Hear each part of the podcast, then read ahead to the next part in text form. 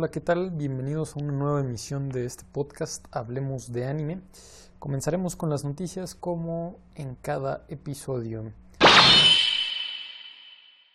Para empezar, Krypton Future Media estaría coproduciendo una serie animada basada en Hatsune Miku, al menos de acuerdo al portal Deadline. Sin embargo, aún no hay detalles relacionados al proyecto, por lo que solo queda esperar por más noticias relacionadas.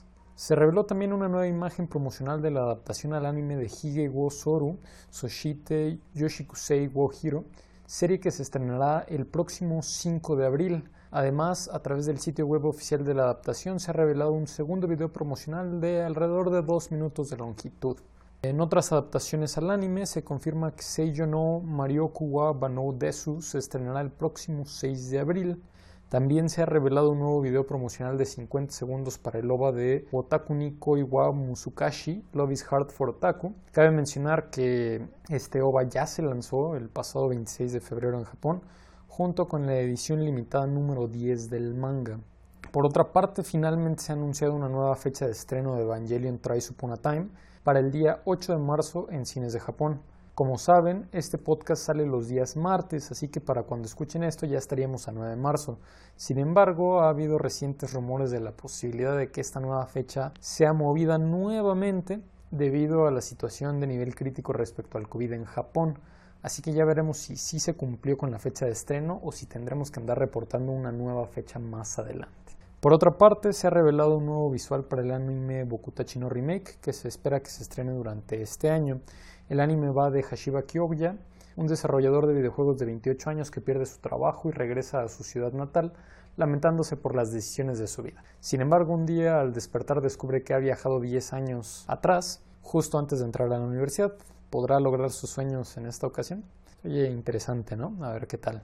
Gotobono Hanayome nuevamente anuncia colaboraciones, en esta ocasión con la Lotería Ichiban Kuji, en donde una línea de productos de la serie serán sorteados durante marzo. Para esta colaboración lanzaron una ilustración conmemorativa en donde se ve a las protagonistas con vestidos blancos.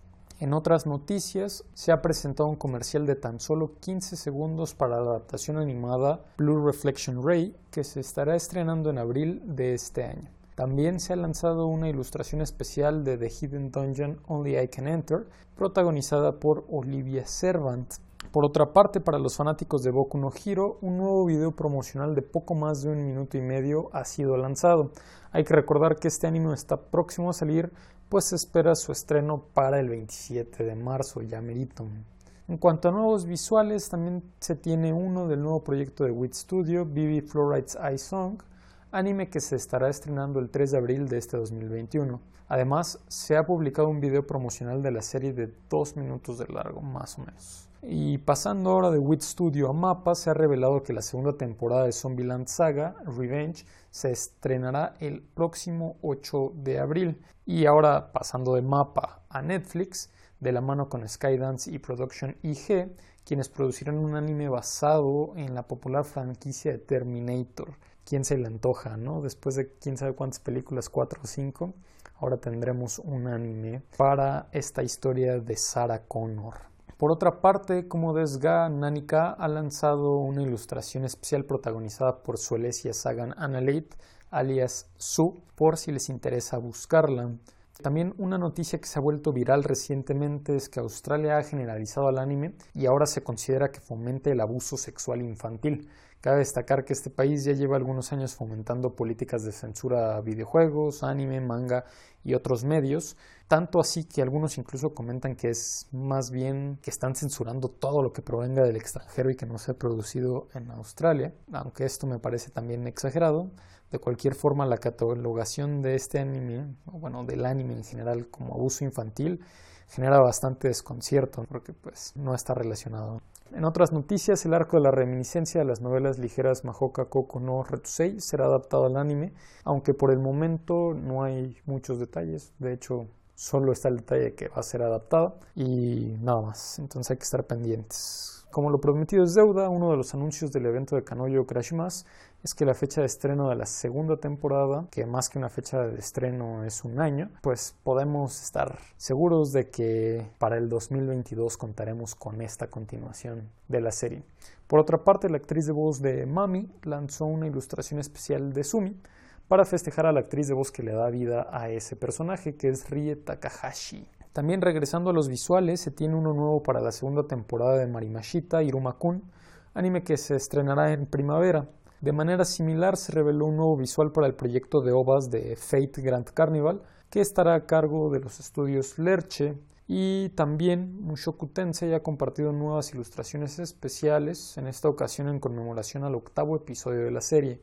Una de las imágenes presenta a Jilen y fue creada por Jaken, un asistente de arte, y la otra, que fue creada por Mizuki Takahashi, la directora del capítulo, en donde vemos a Eris. Para todos aquellos que están esperando alguna rom-com, el anime A Romantic Comedy Where the Childhood Friend Absolutely Won't Lose ha fijado su estreno para el próximo 14 de abril. Por otra parte, a través de la cuenta oficial de Twitter de esta adaptación, se han compartido las primeras capturas de la serie por si les interesa buscarlas. Hablando ahora de Jujutsu Kaisen, Bilibili ha reportado que la serie tiene 400 millones de reproducciones acumuladas en su sitio y que además cuenta con una calificación de 9.8 de 10 proveniente de más de 150.000 calificaciones. Cabe mencionar que además el episodio 20 de esta adaptación mantuvo calificación perfecta en Internet Movie Database y MDB durante unas cuantas horas o días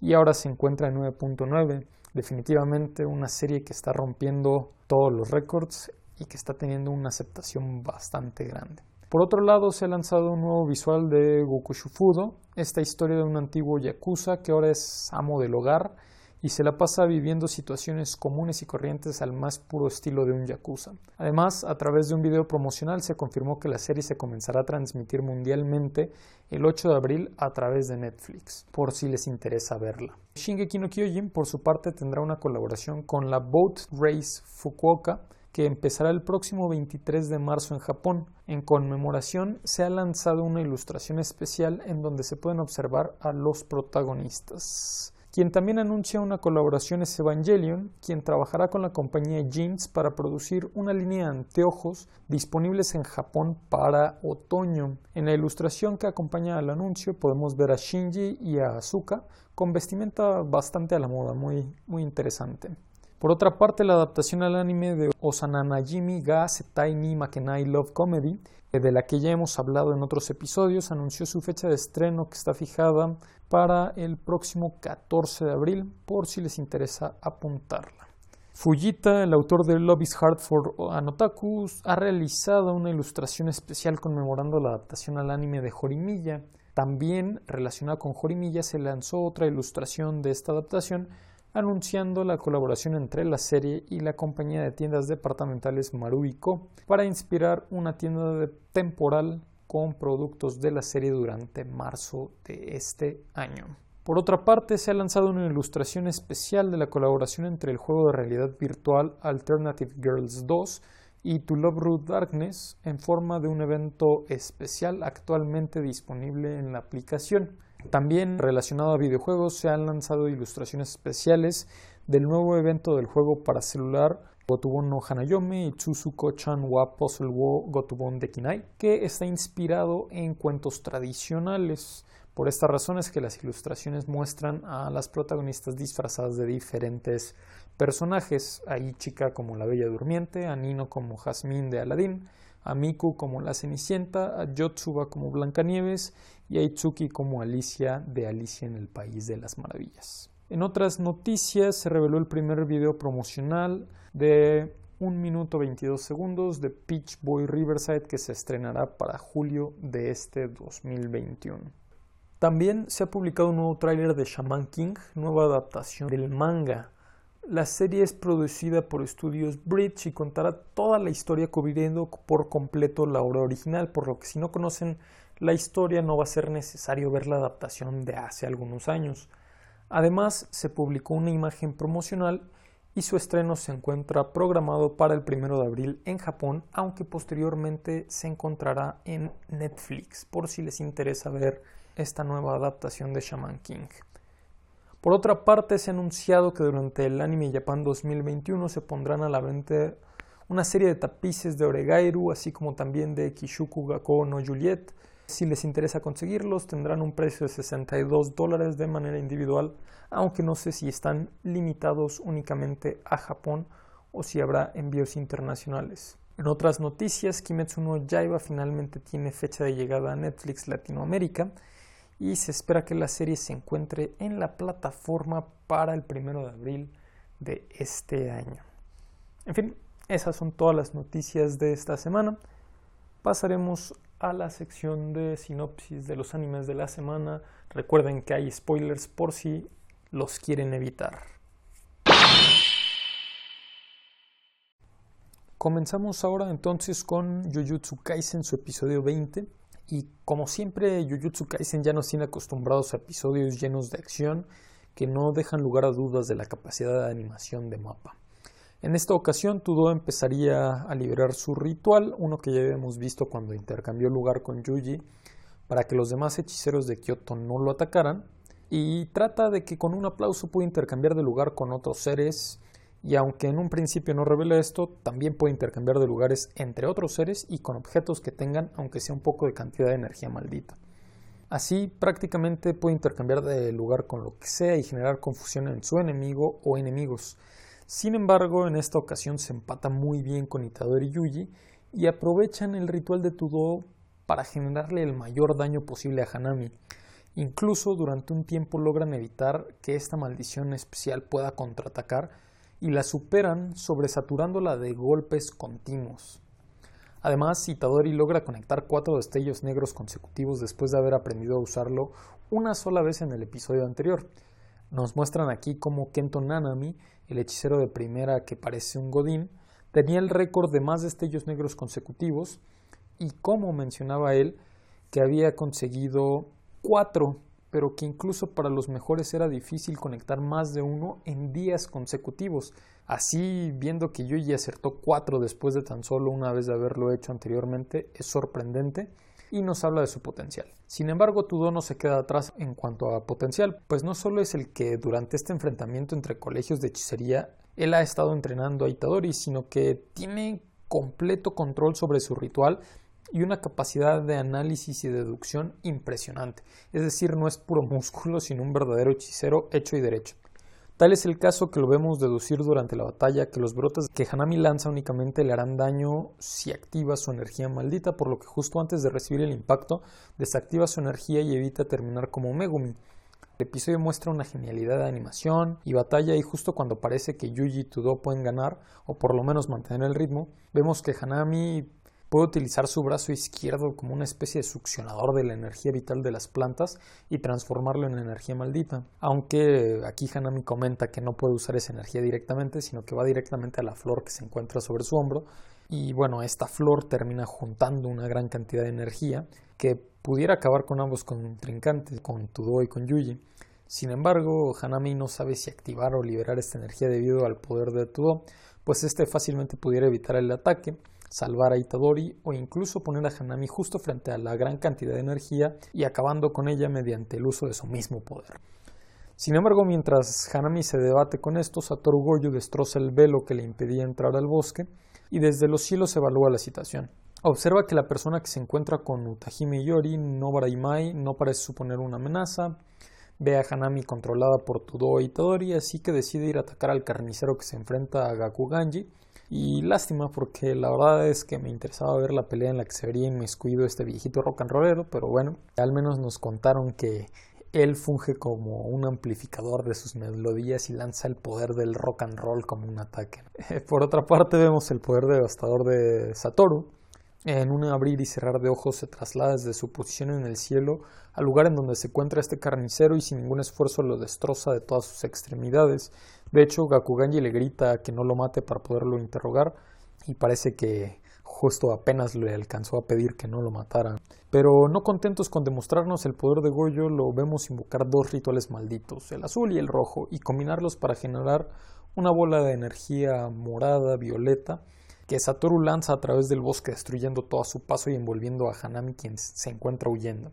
Sin embargo aquí no sabemos si sí logra deshacerse de esta maldición, pues cuando el ritual alcanza a Hanami, ésta estaba a punto de terminar una especie de capullo en donde estaba envolviendo en ramas para poder escapar.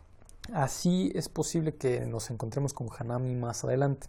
Pero al final este capítulo fue una demostración de puro poder y lamentablemente todo parece haber sido una distracción para que Majito robara el dedo de su cuna, que se encontraba bajo resguardo de la escuela, pero eh, no, no deja nada que desear este episodio. En fin, como ya les comentaba en la sección de noticias, este es un episodio que se encontró durante algún tiempo con calificación perfecta en Internet Movie Database y que ahora se encuentra con una calificación de 9.9 bastante bueno, la verdad.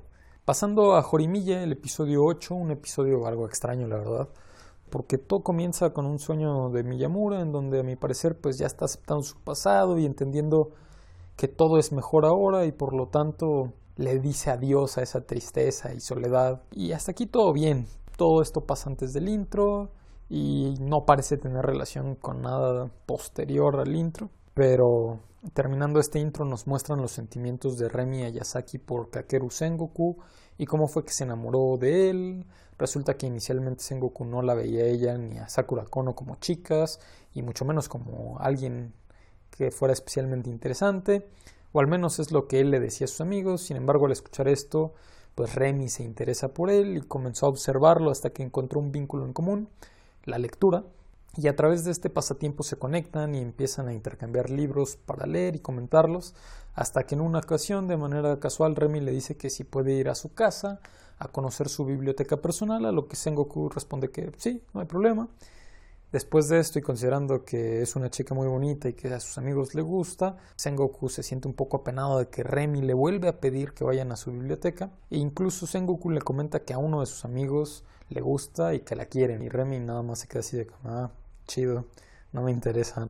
Así de cualquier forma van a casa de Sengoku y utilizando de excusa el tema de un libro que recientemente compartieron, Remy pregunta a Sengoku qué haría él si la Tierra se extinguiera mañana. Ante esto él responde que le diría que le gusta, y ella toda sorprendida pregunta si no es una broma, y cuando Sengoku dice que no, Remy responde que él también le gusta. Así comienzan su relación y Remy dice que a pesar de que es miedoso, débil, inseguro y demás, lo ama. Pero después de esto es cuando viene lo raro. Nos presentan este intercambio extraño entre Hori y Milla en el que ella le está pintando las uñas de los pies y cuando él se revela y la molesta un poco, ella se sorprende y la saca de onda y esto genera que Miyamura le pida perdón, pero Hori le dice que incluso no estaría mal que de repente fuera un poco más rudo y violento, ¿no? Yo creo que se refiere más que nada a la parte ruda más que a lo violento.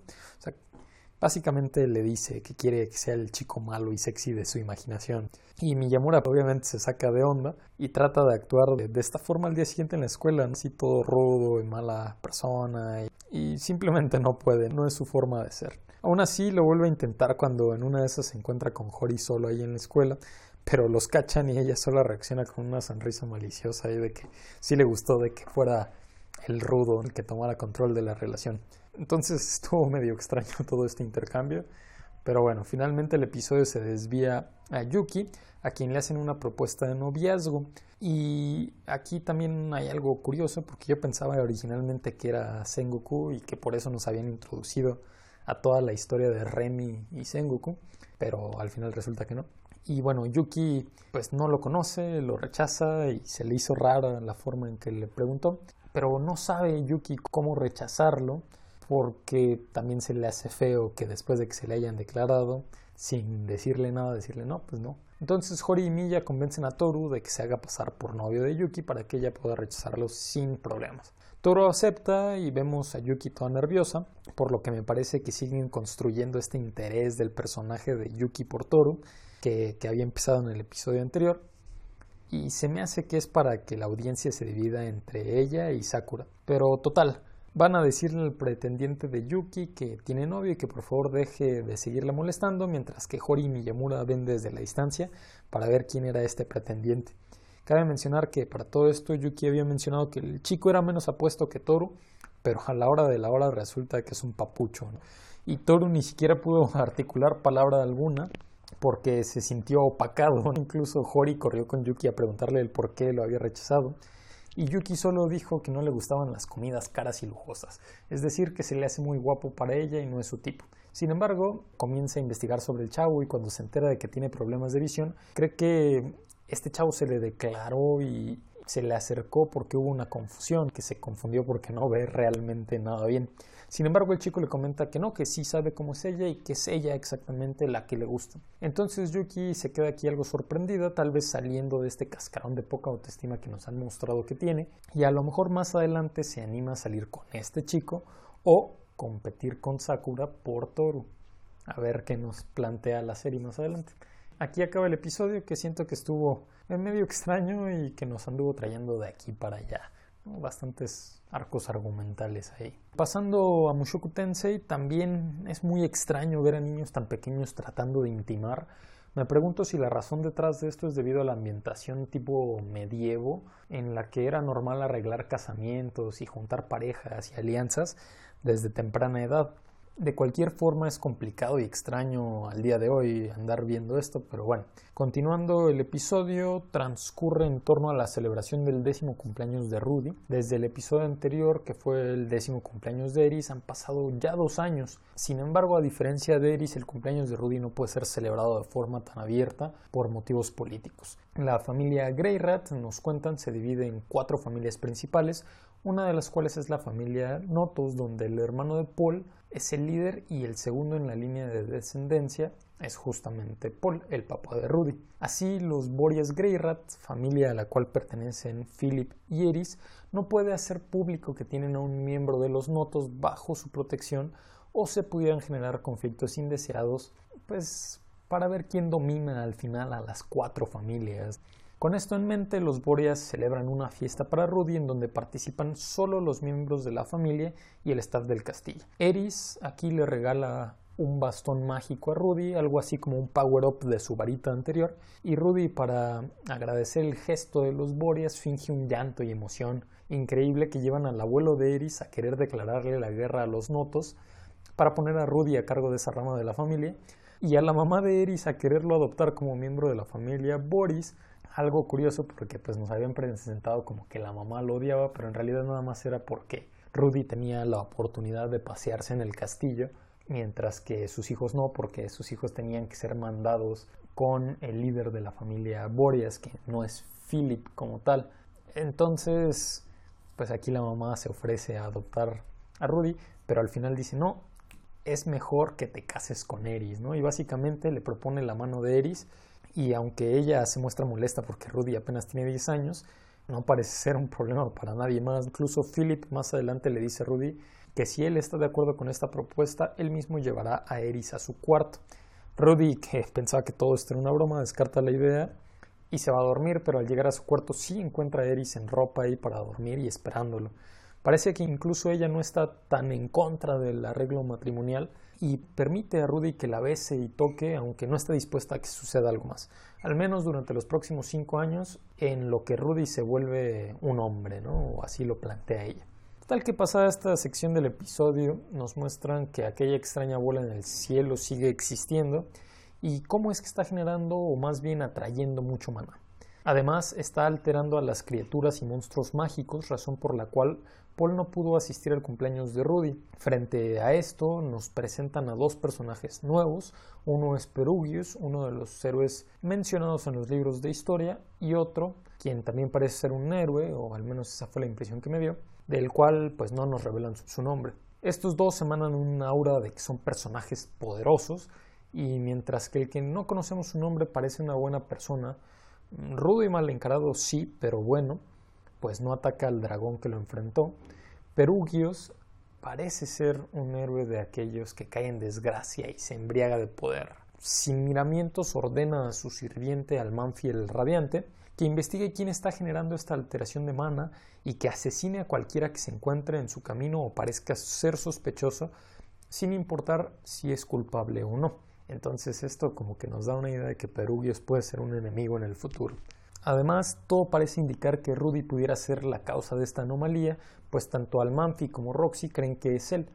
De esta forma, pues Almanfi va tras Rudy, pero Gillen se interpone y después de intercambiar algunos espadazos, le informa a Almanfi que ella es una rey espada y que ninguno de ellos tiene que ver nada con la anomalía. Almanfi entonces decide dejarlos en paz, pero en este momento la anomalía reúne todo el mana disperso y un creciente ataque cae del cielo a la tierra tragando a Gillen primero y posteriormente a Eris y Rudy.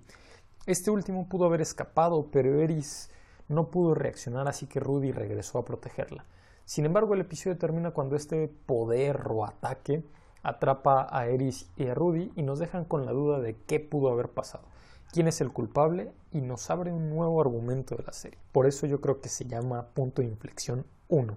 Además, nos deja con la intención de ver este siguiente episodio para ver cómo se va desenvolviendo.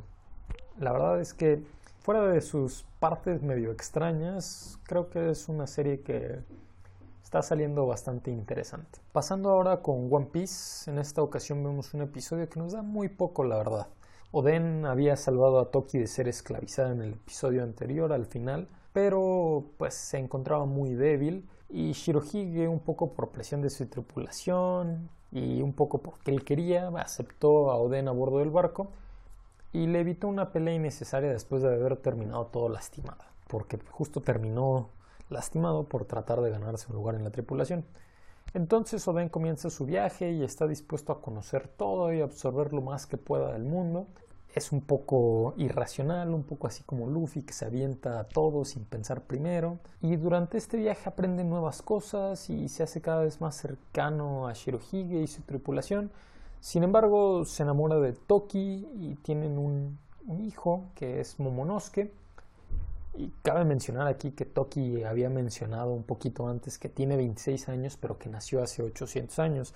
Un guiño a ese poder, aquel con el que salva a Momonosuke y a la mayoría de los Akasaya, cuando Kaido toma el control de Wano. De cualquier forma, 28 años antes de la época actual, es cuando nace este futuro shogun de Wano, Momonosuke, y su padre Oden se encuentra haciendo una reputación como pirata tanto que llama la atención de Goldie Roger, quien está dispuesto a encontrarse con él en algún momento de su travesía. Por otra parte, vemos que el padre de Oden está muriendo y que quiere que Oden sea su heredero al poder. Sin embargo, como no se encuentra en Guano, designa a Orochi como el suplente, el que cuidará del puesto en lo que Oden regresa. Sin embargo, desde aquí Yasuye ya comienza a tener fuertes sospechas relacionadas a Orochi.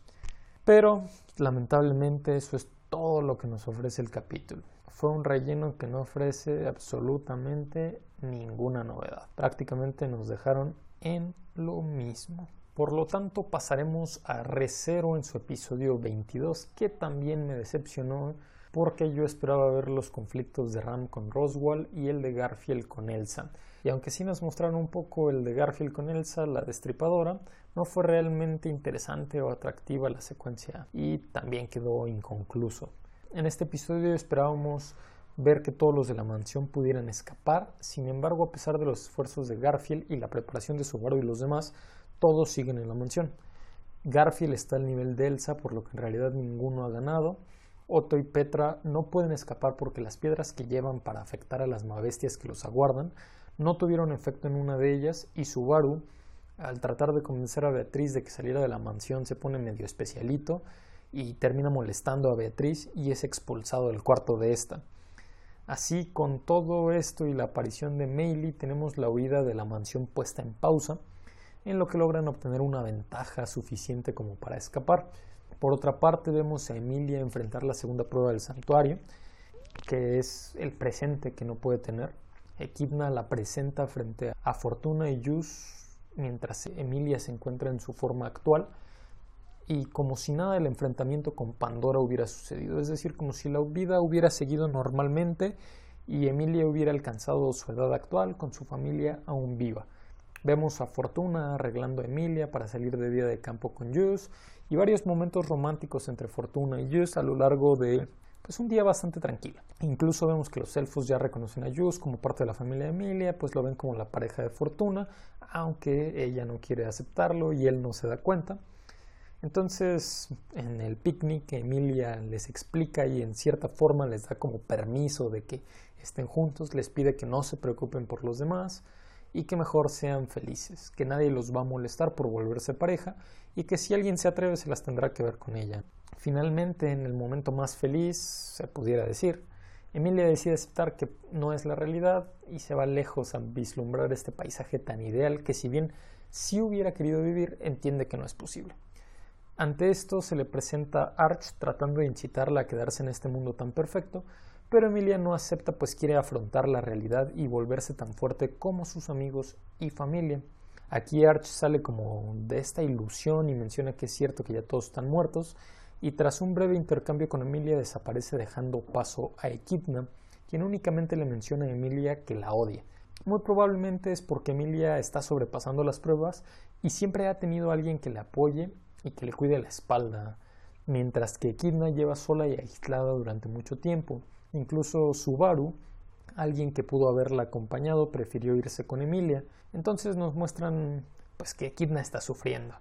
Sin embargo, esto no impide que Emilia supere la prueba y salga adelante. Ya fuera de esta segunda prueba, la esperan todos los aldeanos del pueblo cercano a la mansión Maters, dándole su apoyo y además todos los miembros de la comunidad del santuario, que si bien aún no confían en ella, la respetan y apoyan. Aquí Emilia pregunta por Ram, pero en lugar de transportarnos a la batalla de ella y Pac contra Roswell, solo nos muestran unas imágenes flotantes para representar esta batalla, no nos muestran nada más. Entonces, al escuchar que Ram está haciendo su parte, Emilia se recompone y se va decidida a enfrentar la tercera prueba, que es afrontar la desgracia que llegará.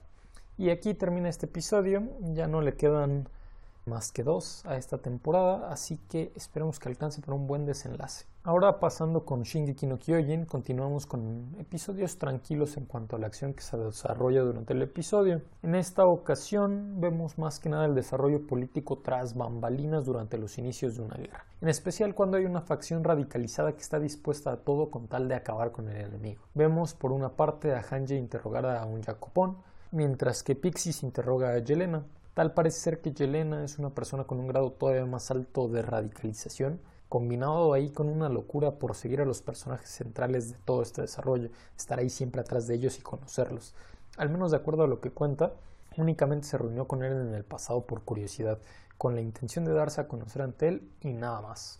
Sin embargo, Pixis no confía en ella y le pide que describe por completo la conversación que tuvo con Eren y pone a alguien a escribirlo palabra por palabra para captar si es que está diciendo alguna mentira. Por otra parte, Onjan Copón nos confirma que incluso en Marley Yelena asesinaba a gente que parecía no estar unida a la causa y que es alguien capaz de hacer cosas que van más allá de lo que uno esperaría. Así que hay que tener cuidado con ella. Posteriormente, después de estos interrogatorios, vemos al general de las Fuerzas Armadas de Paradis hablando con Mikasa y Armin y diciéndoles que Eren no ha querido cooperar y que ya se enteraron de que se reunió con Yelena a escondidas. Así, esto parece dar inicios de que Eren está controlado por Zeke y no se puede confiar en él. Por lo mismo, el general no piensa permitir que Armin y Mikasa hablen directamente con Eren, y estos dos, por supuesto, no están de acuerdo y deducen que si no creen que ellos hablen con Eren para ver si le pueden sacar algo de información, es porque ya no piensan confiar en él, apoyarlo o esperar a que sus intenciones sean buenas.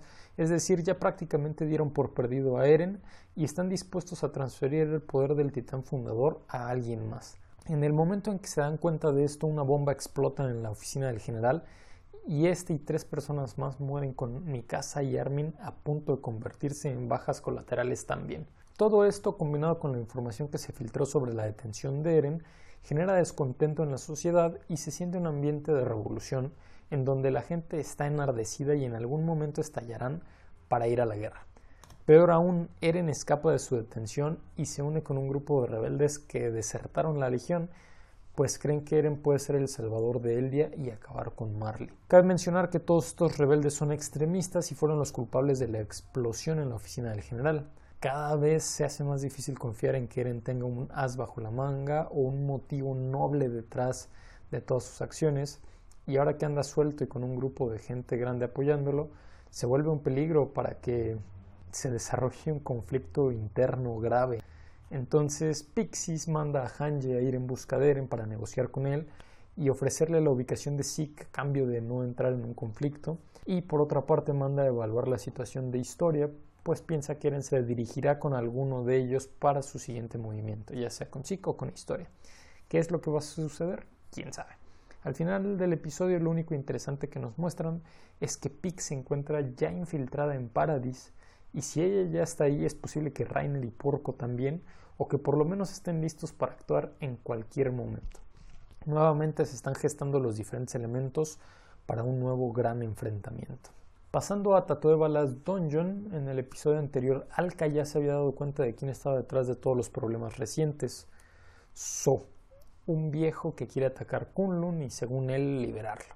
Así en este episodio vemos a los protagonistas cumpliendo una misión en una mazmorra. Filo, Rijo y Selen se entretienen en esta misión discutiendo si a Rijo le gusta el oído o no, pero este se adelanta y se enfrenta a Mikona la chica que le guardaba resentimiento debido a que Marie está enamorada de Lloyd y no de ella. Resulta que esta chica, como ya lo habíamos visto anteriormente, tuvo un encuentro con el hermano de Lloyd, aquel que también ya vimos que es uno de los malos de la historia.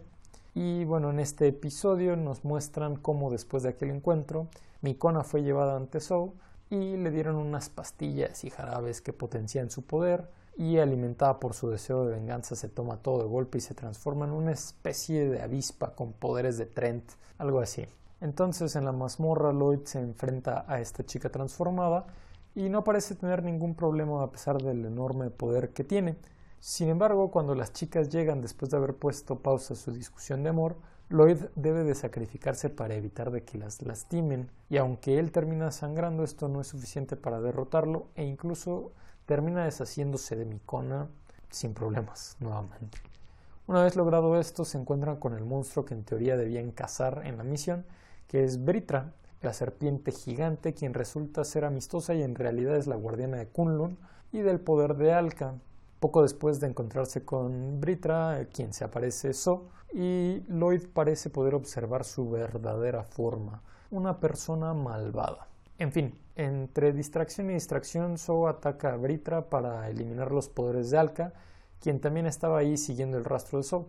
Pero aunque So sí elimina a Britra, Alka no pierde sus poderes, esto debido a que el cinturón mágico de Selen en realidad está hecho de escamas de Britra, y el espíritu de la serpiente poseyó el cinturón como recipiente. Entonces básicamente Britra sigue existiendo y Alka sigue siendo igual de poderosa. De cualquier forma, So al ver que no podrá ganar, escapa y los demás deben de regresar a la normalidad.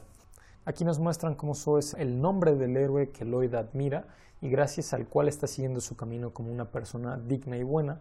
Sin embargo, tal parece que la historia está realmente inspirada en So y esto pone triste a Lloyd quien no sabe si el nombre de este nuevo enemigo será una coincidencia o si en alguna parte del camino su héroe y modelo a seguir se convirtió en una persona malvada. Esto genera un conflicto en el personaje de Lloyd y muy seguramente más adelante veamos cómo es que evolucionará para no depender de una admiración, sino para seguir por él mismo el camino del héroe. Pasando ahora a Wonder Egg Priority, en esta ocasión se tomó un descanso y utilizó el episodio 8 como un recuento de lo que ha pasado a lo largo de los primeros 7 capítulos. Para esto optó por hacerlo como una especie de comercial en la que Aka y Uraaka promocionan sus servicios y los huevos mientras cuentan la historia de las cuatro protagonistas, sus clientes más habituales. Sin embargo, eso fue todo lo que nos trajo este episodio, aunque nos dejan la promesa de que después veremos todo sobre estos maniquíes. Ahora hablando de Doctor Stone, con toda la intriga que nos habían dejado en el episodio anterior, empezamos este con la expectativa de que qué va a ser todo lo que va a suceder. Sin embargo, nos presentan primero cómo es que Senku llegó a la cueva milagrosa. Recordemos que se hicieron piedra en la escuela y de alguna forma Senku terminó bajo un techo lleno de guano en una cueva. Resulta que entre terremotos y explosiones volcánicas se provocó una especie de maremoto que lo terminó depositando en la cueva. Y después de esta breve explicación es que ahora sí nos regresan a la batalla que se estaba gestando en el episodio anterior. Senku aquí le explica a todos que después de 20 segundos los enemigos no estarán tan asustados y podrán luchar de mejor manera, por lo que para evitar muertes y tomar el control de la cueva milagrosa, deben de lograr vencer al enemigo en esos pocos segundos. Así que después de la confirmación de Ukio de que Tsukasa y Hyoga se encuentran en la tumba, todos ponen manos a la acción y la cuenta regresiva comienza después del disparo del tanque, el único disparo. Dos segundos después, más o menos, la bala impacta en una pared y genera una reacción química que crea una explosión. Aquí vemos cómo Kohaku utiliza su habilidad y la distracción para pasar entre los contrincantes y cómo Taiyu funge de escudo frente a los ataques, mientras vemos a los demás poner su respectivo grano de arena. Sin embargo, los enemigos son demasiados y eso, aunado a las trampas que hay en el suelo, lleva al reino científico a un punto en el que no saben qué más pueden hacer para ganar. Sin embargo, Senku lleva un plan de respaldo con el que generan una bomba de sonido dirigida a través de una especie de cazuela de bronce hacia los enemigos. Esta explosión los deja inutilizados y el reino científico avanza aún más hacia la cueva, pero todavía de dentro de la cueva salen bastantes enemigos adicionales y el reino científico ya no cuenta con bombas explosivas ni trucos bajo la manga, excepto que en realidad Taiyu sí tenía uno, se posiciona frente al concentrador de sonido y grita con todas sus fuerzas, noqueando a los combatientes restantes. De esta manera, justo a tiempo después de 20 segundos, el reino científico se hace con la cueva milagrosa sin haber matado a nadie, y aunque todos quisieran celebrar, Senku dice que es momento de ponerse a hacer pólvora para defenderse, porque sin duda alguna tendrán que pelear por mantener el poderío sobre el ácido nítrico. Lamentablemente para ellos, su casa y Hyoga se habían dado cuenta al final del capítulo anterior del teléfono que estaba escondido, y llegaron rápidamente a la zona de combate. Ukyo intentó advertirle a los combatientes del reino científico, pero la lanza de Hyoga lo atraviesa y el cuerpo de Ukyo cae sobre Senku destruyendo el recipiente de los precursores de la pólvora que planeaban hacer, dejando entonces al reino científico virtualmente sin defensas y enfrentándose no solo a Hyoga sino a su casa y el resto de guerreros del clan enemigo, entonces pues se encuentra en una situación bastante precaria. No nos acaban de confirmar aquí si Ukyo está muerto o si está vivo, y en lugar de eso nos muestran el apoyo que Senku tiene por parte del reino científico y cómo todos, además de Taiyu, por supuesto, están dispuestos a pelear e incluso morir para darle tiempo a los científicos de idear alguna solución para mantener el poder sobre la cueva. Sin embargo, Hyoga y su casa no serán enemigos nada fáciles y probablemente el reino científico pierda rápidamente ante ellos. Así que Senku y Chrome deben de apurarse y mostrarnos en el siguiente episodio una buena solución. A ver con qué nos salen. Pasando ahora con Gotobu no Hanayome. En este episodio prácticamente nos dividen entre dos argumentos diferentes, entre dos de las quintillizas, Nino e Ichika. Sin embargo, el episodio no nos confirma nada sobre quién fue la que se abalanzó sobre Uesugi en la campana del destino del episodio anterior. Así el episodio entonces comienza con la entrada al tercer año de preparatoria de las quintillizas y de Futaro Uesugi, y cómo las hermanas se alegran de no haber reprobado. Pero teniendo en cuenta que Ichika ya está decidida a esforzarse un poco más por ella misma, por no darle tanto beneficio a las demás, les anuncia a todas que van a tener que empezar a colaborar y dar su mochada con el pago de la renta porque ella va a empezar a elegir de mejor manera las películas en las que trabajará. Así las hermanas se lanzan a la búsqueda de trabajo y principalmente nos muestran a Miku y a Nino, que compiten por un puesto en la pastelería donde trabaja Uesugi. Obviamente como se trata de cocina, Nino gana, ya que es muy hábil en esta zona, digamos. Sin embargo, Miku consigue trabajo en la pastelería rival que se encuentra enfrente. Curiosamente esto no genera problemas para Miku porque lo que quiere es cocinar pues le ha agarrado cariño a esta actividad y además se quiere convertir en una buena cocinera porque es algo que a Uesugi le gustaría en su chica ideal, ¿no? Al menos lo que nos han manejado en la serie. En fin, Nino, que es la que más ha mostrado iniciativa, ahora trabaja en el mismo lugar que Futaro. Así cuando se encuentra ahí anda pendiente de si Uesugi le está prestando más atención o si al menos se pone nervioso cuando está cerca de ella, pero le parece de hecho que hasta lo ha alejado un poco y se pregunta si fue correcto habérsele declarado. Además, a pesar de que se considera buena en la cocina, no ha dado una y se equivoca constantemente. No está preparada para atender las necesidades de un lugar en donde asisten clientes constantemente. Así que con todo esto Nino se encuentra demasiado desanimada y triste. Pero Futaro la apoya y le dice que no se culpe, que es normal para un principiante y en modo de apoyo le muestra todos los errores que él mismo ha tenido. Incluso le menciona que en comparación a él, ella ha cometido errores mínimos. Aquí Nino, un poco más animada, le pregunta justamente si es que Uesugi está tratando de animarla, pero este le responde que no, que solo quiere que entienda que el trabajo es duro y que además técnicamente él es su superior. Ante esto Nino se pregunta que si ese es el caso, ¿por qué la evita? ¿Por qué ni siquiera se acerca a ella?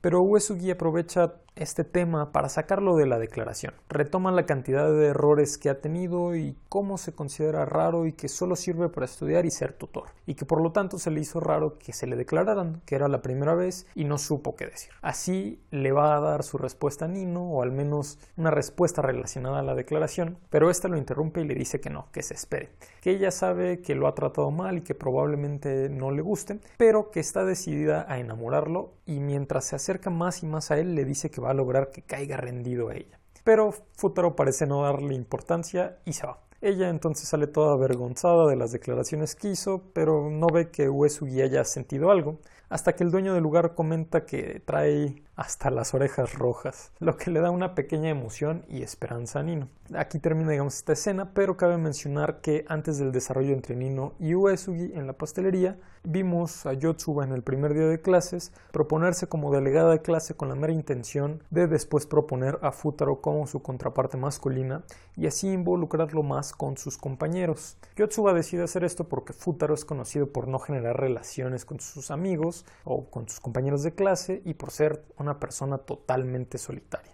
Así que, aunque ella no se da cuenta, también anda dando sus primeros pasos rumbo a conquistar a Uesugi. Después de lo de Nino, Uesugi interactúa con Ichika y le pregunta sobre el dinero porque ya todas están buscando trabajo o están ya en un empleo y quiere saber si no le está yendo muy bien. Pero Ichika le dice que ya no quiere tomar trabajo solo porque sí y pues básicamente esto está basado en la recomendación de Uesugi de hace algunos capítulos y además sabemos que Ichika ya quiere tomar la iniciativa con él para no quedarse atrás con respecto a sus hermanas. Aquí vale la pena decir que al ver una de las expresiones de Ichika, Uesugi recordó la escena en donde una de las hermanas se le lanza en la campana y aunque como mencionaba anteriormente no nos confirma nada, esta pudiera ser pista de que la que se le lanzó a los brazos fue Ichika. De cualquier forma, mientras caminan rumbo a la escuela, Futaro e Ichika platican sobre una película que se acaba de estrenar en donde Ichika trabajó y de cómo ella usa lentes para esconderse de la gente y de los fans. Y entonces van teniendo una plática amena. Sin embargo, en eso ven a sus hermanas a lo lejos y Futaro empieza a decir cómo recientemente las ha comenzado a identificar y empieza a listar diferentes características de cada una, actitudes, formas, accesorios y demás. Esto pone a Ichika muy celosa y hasta cierto punto medio posesiva, pues quiere que Uesugi solo tenga ojos para ella y no le preste atención a sus hermanas. Aquí recordemos que el hecho de que ya las pueda diferenciar significa que hasta cierto punto hay algo de amor ahí, se está poniendo atención a los detalles. Tanto es este celo que tiene Ichika que le propone a Uesugi saltarse las clases, a lo que obviamente este responde que ni muerto, y terminan corriendo rumbo a la escuela para llegar a tiempo porque Ichika se puso a hacer berrinches. Así, cuando finalmente llegan al salón de clases, todo el mundo adula a Ichika por la reciente película y Uesugi, aunque parece no darle importancia, la felicita con un bajo perfil recordándole que finalmente ha alcanzado su objetivo de ser una mentirosa profesional, sueño que Ichika le había contado en la temporada pasada. Así el hecho de que Uesugi se acordara de esto animó a Ichika e incluso la alegró más que todos los cumplidos juntos de los demás compañeros. Finalmente, ese mismo día al acabar las clases, cuando Ichika debía de ir a estudiar con Miku y las demás hermanas, sus compañeras no querían dejarla ir para poder hablar con ella sobre la actuación y las películas. Sin embargo, pues ella tiene que estudiar y sale corriendo, pero para despistar a sus compañeras se pone una peluca para hacerse pasar por Miku.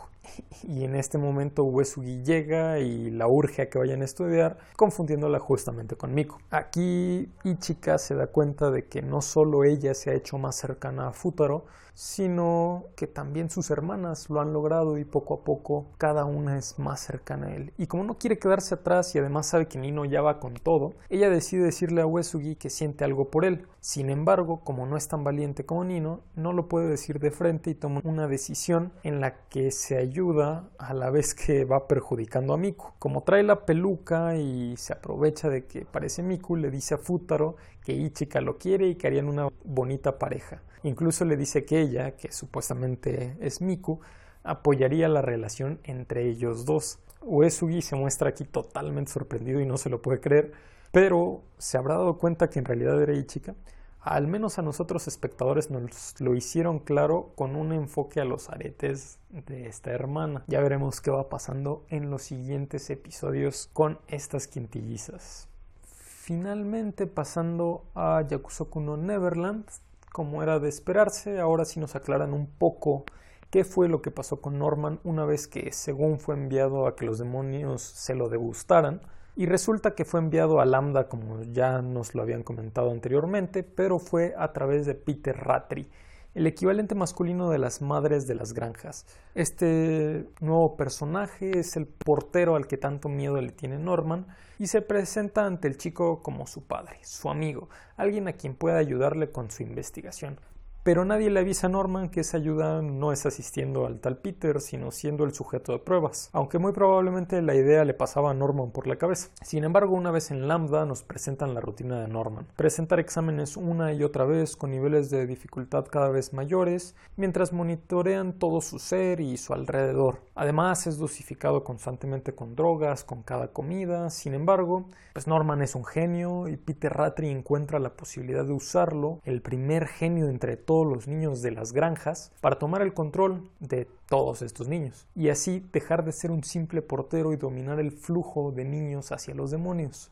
A pesar de esto, Norman elude los ojos inquisitivos de demonios y humanos por igual y logra ponerse en contacto con otro rehén, Vincent, y terminan urdiendo un plan en el que hacen estallar todas las instalaciones de Lambda y escapan junto con los otros dos muchachos que ahora los acompañan. Aquí es donde Norman se plantea que debe de vivir para poder salvar a sus amigos y que no importa cómo, pero se deshará de la amenaza. Otra parte nos presentan a Emma, Rey, Don y Gilda, quienes se encuentran buscando a Mujika, y a Sonju, para poder ir y presentarse con Norman y así evitar la catástrofe que este último anda planeando. Al cuarto día de cinco que Norman había puesto como límite para que los encontraran, los chicos hallan pistas de los demonios que buscan y se animan, pero en eso un demonio salvaje los ataca y por poco mata a Emma con un tronco que hizo ahí volar por los cielos. Aún así, los niños contraatacan mientras van escapando y logran asestarle una flecha en el ojo, creyendo que pues ya lo mataron. Al mismo tiempo, Sonju y